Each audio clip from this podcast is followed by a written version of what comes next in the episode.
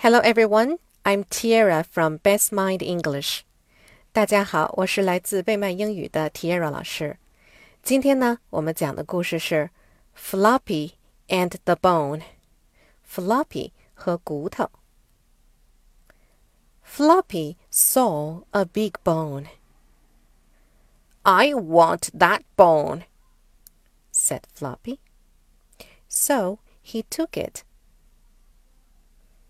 Stop, stop, said Biff. Drop the bone, said Chip.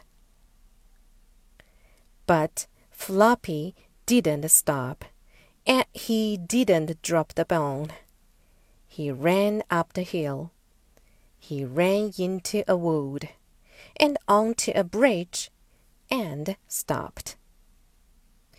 Floppy looked down. He saw a dog in the water. The dog had a big bone. Floppy wanted that bone too. Ah! went Floppy. Splash went to the bone. Splash went Floppy. Oh no, said Floppy. The dog I saw was me.